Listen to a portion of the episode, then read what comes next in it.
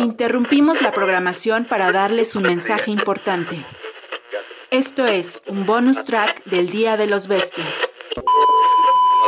El día de ayer, lunes 4 de octubre del año del Señor, a las 10.46 de la mañana, los servicios de comunicación instantánea como Facebook, Instagram y WhatsApp dejaron de funcionar. Se abrió una brecha de 6 horas en la autopista virtual, un portal hacia otra dimensión, una realidad alterna que la juventud de ahora, llámese la moriza de 14, 15, 18, 22 años en adelante, no conoce. Viajamos 20 años hacia el pasado, hacia esa era paleolítica en la que todavía no existían las palabras crush, mensajear, stick el fatídico me dejaste en visto o voy a postear este meme, universo paralelo donde para entretenerte tenías estas opciones, ir a rentar una película, ir a la Fayuca por unos compilados musicales de tu artista favorito o de tus artistas favoritos, ver el foot o chutarte el cine permanencia voluntaria en el canal 5. Nos trasladamos hacia esos días en donde para hablar con la persona que te gustaba era necesario ir a la tienda por una tarjeta de 100 pesos y de ahí trasladarse a la cabina de teléfono más cercana en tu colonia, eso en el caso de que no fueras rico y contaras con teléfono en casa. Ya en el apogeo del 2005 era común correr a meterte a un ciber, a checar correo y chatear en el Windows Messenger, esa bestia que anunciaba el Día de los Bestias acaba de iniciar sesión y en la que podías compartir con tu Winamp sincronizado las rolas que estabas reproduciendo. Así, tal cual como su servidor hacía ya por el año 2005, armado con una coquita de lata, unas sabritas y hasta cigarros, en el caso de los cibercafés que contaban con área para fumadores, fines de semana deambulando en MySpace y Hi-Fi. Quita eso, Ariel. ¿Quién usaba high five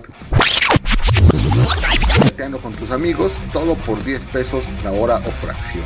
El día de hoy, ya en un futuro tecnológico consolidado, los cuarentones y treintones somos el eslabón de una generación que presenció la existencia de dos mundos. Ese, el de los tabicotes Nokia que aguantaban caídas de 8 metros y el de hoy, con smartphones que cuestan 47 mil pesos, dinero con el que podrías arreglar el piso o techo de tu casa sin ningún problema. El gigante de la comunicación mundial falló y miles de personas, habituadas a los códigos y lenguajes de transferencia de la información, creadores de contenido, influencers, empresas, nenis, páginas de entretenimiento y hasta la abuelita que comparte piolines y recetas de cocina, fuimos afectados por un error de configuración en el sistema, según la versión que nos dio el buen Marcos, CEO de Cara Libro. ¿Saben de qué estoy hablando? Guiño, guiño. El dictamen, una empresa de seguridad de los sitios web, describió la falla como un error del DNS. Claro que en la historia de las cosas y los hechos siempre existen dos versiones, ¿no? Como en Matrix, tal vez algunos tomamos la píldora azul y otros la roja. Lo que es un hecho es que la simulación experimentó una grieta en su estructura y provocó que colapsara la rutina ciberespacial, haciéndonos reflexionar sobre la posibilidad de un retroceso, una nueva o vieja realidad sin la existencia de estas herramientas tecnológicas. Volver a lo básico al aquí y ahora, aguantarnos a nosotros mismos, a lidiar con nuestra soledad sin el escape que la atención que te dan en redes te adormezca el libre albedrío.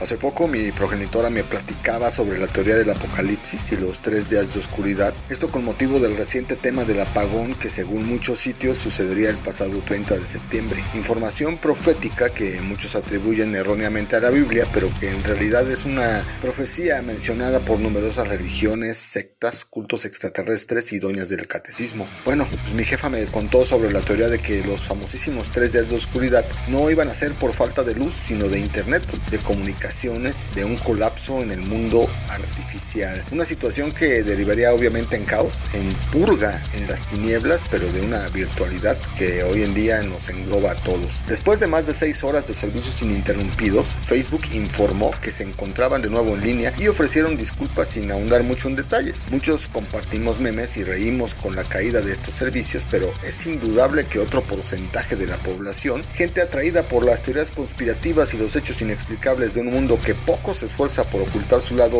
tenebroso, han cuestionado y sacudido diversos foros de internet tratando de explicar lo sucedido el día de hoy, una oscura versión más cercana a la realidad que la misma ficción. Cabe señalar que ya hay algunas teorías conspirativas que circulan en redes sociales, ya que la interrupción de las aplicaciones y redes sociales coinciden en que esta falla se produjo después de la emisión de una entrevista a una ex empleada de Facebook que filtró información y documentos sobre la empresa. ¿Cómo la ven? Esta mujer era o es una mujer de 37 años que se llama Frances Hogan, que trabajaba como gestora de productos en el equipo de integridad y que, como les mencionábamos, dio una entrevista para la cadena de CBS en donde expuso que esta red social ha puesto en repetidas ocasiones el crecimiento por encima de la seguridad de todos nosotros, sus usuarios. La información y documentos pues se publicó en el diario Wall Street, incluía nombres de políticos, celebridades y usuarios y en la prensa el material ya lleva el nombre de archivos de Facebook o Facebook Files. Hogan también habló de muchos disturbios del Capitolio afirmando que Facebook ayudó a alimentar esa violencia. Estos hechos están extraídos de internet directamente, pueden buscar estas teorías conspirativas en los foros, en los reddits, en diversas páginas que hay abundantes sobre el tema. Sin duda se trata de un incidente que no tiene ningún precedente y que rompe paradigmas para esta red social en el que Privacy Affairs ya habla de datos personales de más de 1.500 millones de usuarios que están a la venta en foros de hackers. El sitio afirma que esta violación a la privacidad no está relacionado con el apagón mundial de aplicaciones, pero es una coincidencia que deja al destape el riesgo de la seguridad de los usuarios según afirma una página.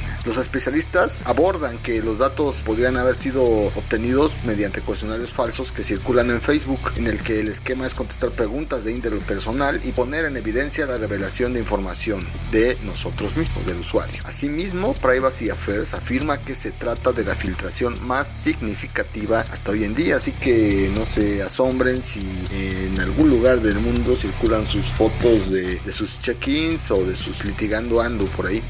Navegando por internet también nos podemos encontrar eh, una nota del New York Times donde dos empleados de Facebook que hablan sin revelar su identidad obviamente señalan que esta falla no se debió a un hackeo de seguridad sino que en realidad podría ser un enorme error de configuración en los servidores internos lo cual también significaría un riesgo alto para la reputación de Facebook. Eh, no está de más abonar que apareció Anonymous, este moderno morfeo, con un mensaje en donde señalaba que habían sido hackeados WhatsApp, Facebook e Instagram con el motivo el objetivo de extraer información y conversaciones de alta confidencialidad. No se espanten, no son sus conversaciones, no son sus charlas que tienen ahí, sus sextings, son charlas de gobernantes a nivel mundial, en donde se ha logrado burlar el nivel de seguridad y pues obviamente extraer de ahí material delicado. Hay quien asocia este apagón tecnológico con la plataforma quiso borrar cualquier tipo de evidencia de las que está hablando la ex empleada que dio la entrevista el día de ayer y que ya mencionamos anteriormente.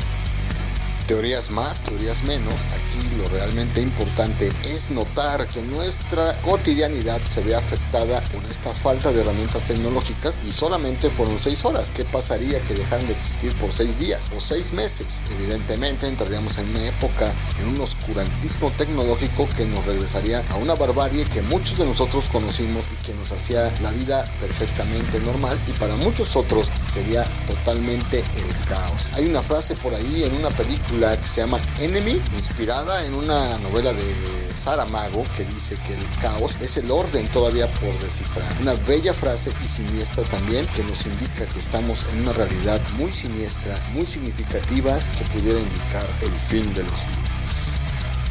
La presente emisión ha sido un bonus track inspirado en la tendencia de hoy, el Internet Shutdown generado por la caída de plataformas como Facebook, Instagram y WhatsApp. Siéntanse cómodos y escojan su lugar en el infierno. Esto es El Día de los Bestias. Nuevo episodio el día viernes, búscanos en Spotify, Anchor y nuestras redes sociales, Facebook El Día de los Bestias, Instagram arroba minúsculas El Día de los Bestias todo junto, TikTok arroba El Día de los Bestias. Abrazos desde el inframundo.